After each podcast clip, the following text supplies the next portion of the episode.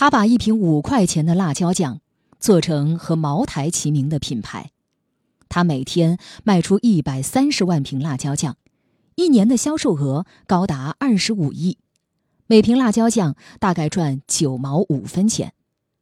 他的财务只有两笔最简单的账：进来多少，出去多少。他从来没有改变过商业交易的规则，一手交钱，一手交货。他目不识丁，面对自己名字的三个字，不断的摇头。这三个字太难，太复杂了。他，就是最火辣的企业家老干妈陶华碧。凌晨三点从贵阳龙洞浦机场出来，道路两旁的大部分树木、楼房都淹没在黑夜中。唯一还亮着的，就是一栋高楼顶上“老干妈”三个红色的霓虹灯字。它的背后是一排灯火通明的厂房。每一天在这里都会生产出大约一百三十万瓶辣椒酱，由始终等候在厂区的卡车拉走，进入销售渠道，然后迅速被发往中国各地的大小超市，以及遍布五大洲的三十多个国家和地区。有人说，有华人的地方就有老干妈，这话一点都不假。陶华碧一九四七年出生在贵州省湄潭县一个偏僻的山村，由于家里贫穷，从小到大他没有读过一天书。二十岁那年，陶华碧嫁给了贵州二零六地质队的一名普通地质调查员，没过几年，丈夫就病逝了。丈夫病重期间，陶华碧曾到南方打工，她吃不惯，也吃不起外面的饭菜，就从家里带了很多辣椒，做成辣椒酱拌饭吃。经过不断的调配，她做出一种很好吃的辣椒酱，这就是现在老干妈仍在使用的配方。丈夫去世之后，没有收入的陶华碧为了维持生计，开始晚上做米豆腐。白天用背兜背到龙洞浦几所学校去卖。一九八九年，老干妈陶华碧在贵阳搭建了一间不足十平方的凉粉店——实惠饭店。开业第一天，只卖出了七斤凉粉，而凉粉的免费佐料，也就是陶华碧自制的风味豆豉辣椒酱，却被一抢而光。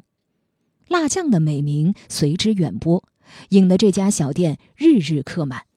一九九四年，实惠饭店升级成贵阳南明陶氏风味食品店，陶华碧将辣椒酱作为了头号业务。一九九六年，贵阳南明老干妈风味食品有限公司成立。那一年，陶华碧的追随者仅仅是四十名工人，厂房是从云关村村委会租来的两间平房。长子李桂山作为首任总经理，设计了包装瓶贴。瓶贴上是陶华碧著名的肖像。陶华碧不曾想到的是，日后在其亲情式管理下，老干妈的产值从1998年的五千万元涨到了2014年的四十亿元。2014年，陶华碧曾对外宣称，在过去三年缴纳了十八亿的税。老干妈官网显示，经过二十多年的发展，老干妈的产品种类也由豆豉辣酱。扩充到了火锅底料、豆腐乳、香辣菜等二十多个品类，而不变的是老干妈辣酱十五元以内的价格优势。陶华碧还成立了贵阳南明春梅酿造有限公司、南明老干妈遵义分公司、南明老干妈贵定分公司。在这个期间，陶华碧一直坚持不上市、不贷款、不融资，公司的股权也格外简单。股东始终是母子三人。老干妈没有董事会、副董事长、副总经理，只有五个部门。陶华碧的下面就是谢邦银和王武，一个管业务，一个管行政。谢邦银笑称自己就是个业务经理，因为总要扑到一线去拼命。一九九八年，在李桂山的帮助下，陶华碧制定了老干妈的规章制度。这份制度很简单。谢邦银说：“他们没有员工手册，所谓的规章制度其实很简单，只有一些诸如‘不能偷懒’之类的句子，更像是长辈的教诲，而非员工必须执行的制度。”就是靠着这样一套好像美国宪法一般没有改过一个字的简单制度，老干妈这么多年来始终保持稳定，公司内部从来没有传出过什么问题。陶华碧有自己的一套，可以叫做“老干妈式”的管理。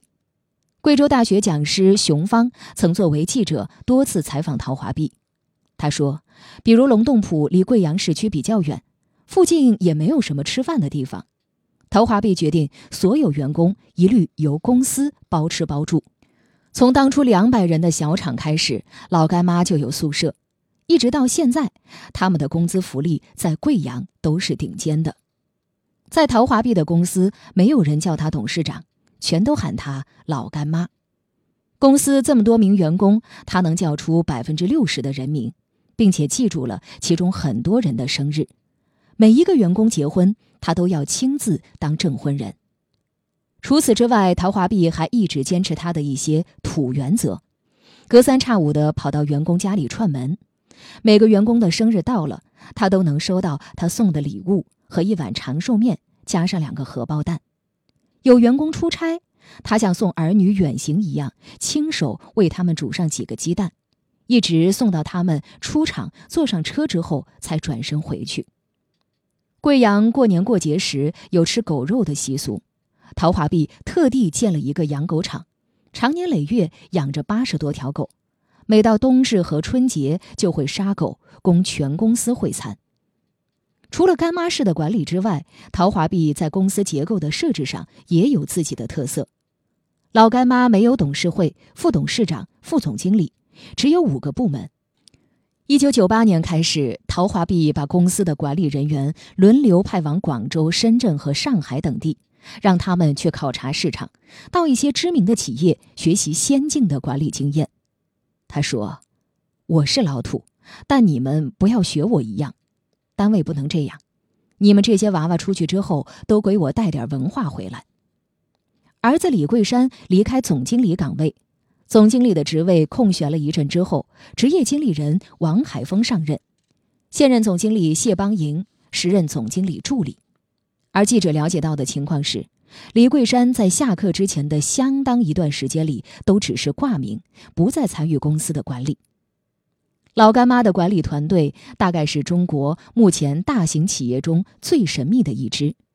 陶华碧对他们的一个要求就是不能接受外界的采访。坊间对这支团队的评价大致为忠诚、勤勉、低调，而其长子李桂山离职的原因一直是个谜。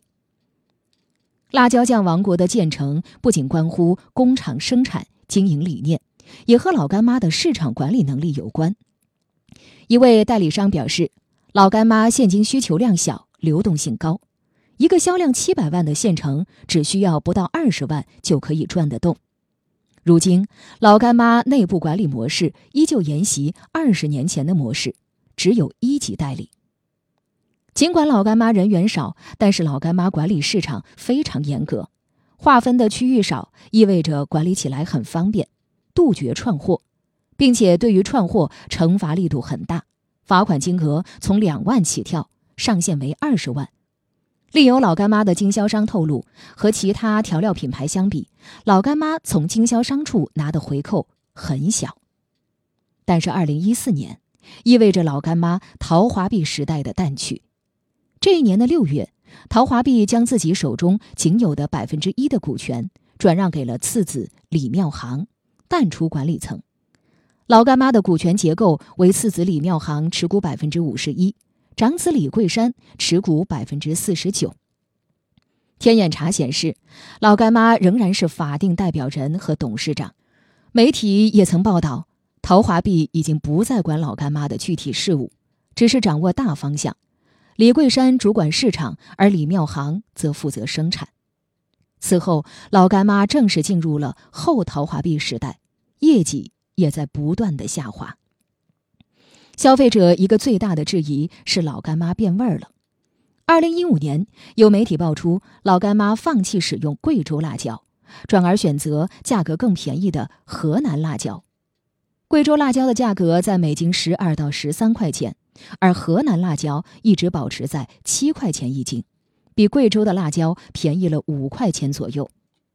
不过，就在陶华碧退居二线之后，老干妈总算是跟得上流量的时代了。此前，陶华碧曾经宣称老干妈不做广告，而2018年，老干妈走上了纽约时装周的伸展台。2019年的9月，老干妈和聚划算合作的魔性拧瓶壶的食品在各大社交平台传开，广告中的陶华碧变成了年轻的女性。很明显，老干妈在努力争取新一代年轻消费者的欢心。在二零一九年九月媒体采访会上，老干妈公司表示将会加强老干妈品牌文化建设以及推广。二零二零年初，老干妈和淘宝购物车推出了老干妈情话瓶。